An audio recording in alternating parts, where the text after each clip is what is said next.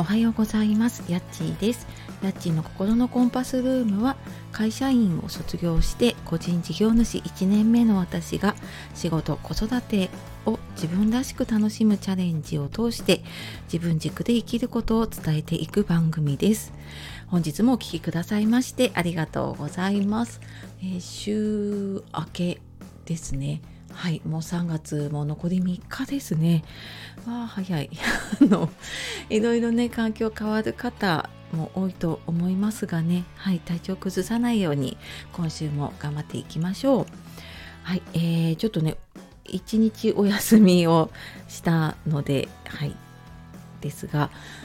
今日は、えー、情報発信が目的になってないっていうお話をしようと思います。で、あ、その前にちょっとお知らせです。すいません。えっ、ー、と、4月にまたエンディングノートの体験会をオンラインでやります。で、日にちが4月の、えーと、10日の土曜日と15日の木曜日の予定になっています。詳しい案内は、えー、リンク貼っておくので、ちょっと先着順になってしまうので、えー、ちょっとご興味あるなっていう方、早めにえ、お申し込みいただけると嬉しいです。はい。で、あで本題ですね情報発信が目的になってないかっていうことで、えー、私もちょっとですね昨日まあお休みをいただいたりとかねしてたのもあってちょっとね発信自分の発信をちょっと見直していましたであの気づいた方いるかもしれないんですがこのあの音声配信のオープニングを ちょっと変えたんだけど長いですね あのなんかやっぱりね自分の発信の目的って何だろうなってななんかん何のためにやってるんだっけなっていうのにちょっと立ち返って少し考えてみたんですね。でなんかそれをちょっとうーんとオープニングに入れてでまあちょっとプロフィールとかもね変えていこうかなと思って今お試しをして います。でやっぱりなんか自分の声でね喋るとなんとなくここでしっくりくるかなとか来ないかなって思うことがあるので、まあ、そんな感じでやっています。ねあのあなたの情報発信の目的は何ですか？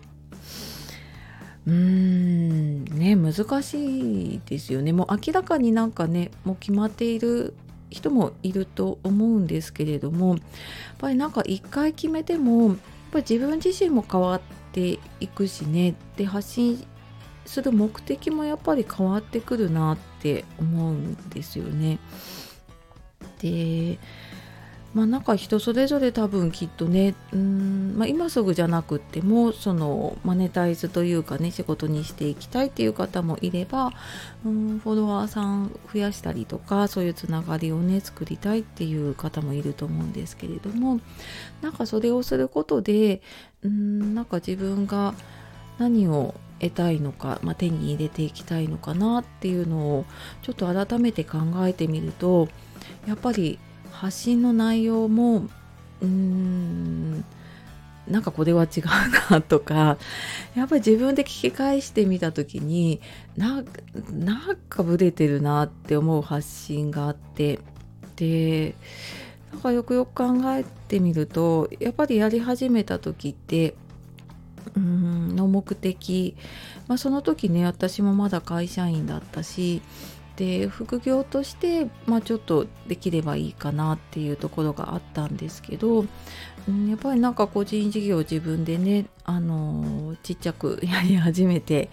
からはうんやっぱり自分の考え方生き方も変わってきたなと思うし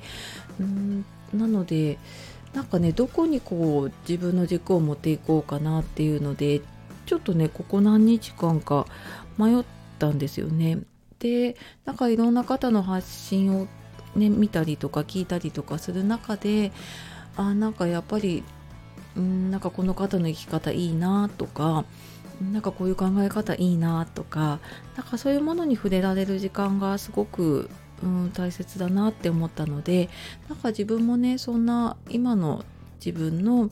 チャレンジしてることとかなんかその自分軸で生きるっていうことをねあの大切に思ってるんだけどなんかそのためにどうしていくのかとか自分がどうしていったのかとかなんかそういうことをね少し伝えていけたらいいかなって思っています。でちょっとねあのこの週末にその今まで、うんまあ、どちらかというとやっぱりマネタイズを目的に始めたブログだったりとか YouTube ってなんか今見るとちょっとあまりこれ見られたくないなと思うものはちょっと非公開にしたりとか削除をしたりとかしたので今ね YouTube はとプロフィールからはちょっと消してるんですけど動画はね非公開になっています。はい。なのでまたちょっと自分でね方向性が決まった時にうーん公開したいものがあれば公開していくかなっていう感じですかね。まあそんな感じでね日々試行錯誤をしながら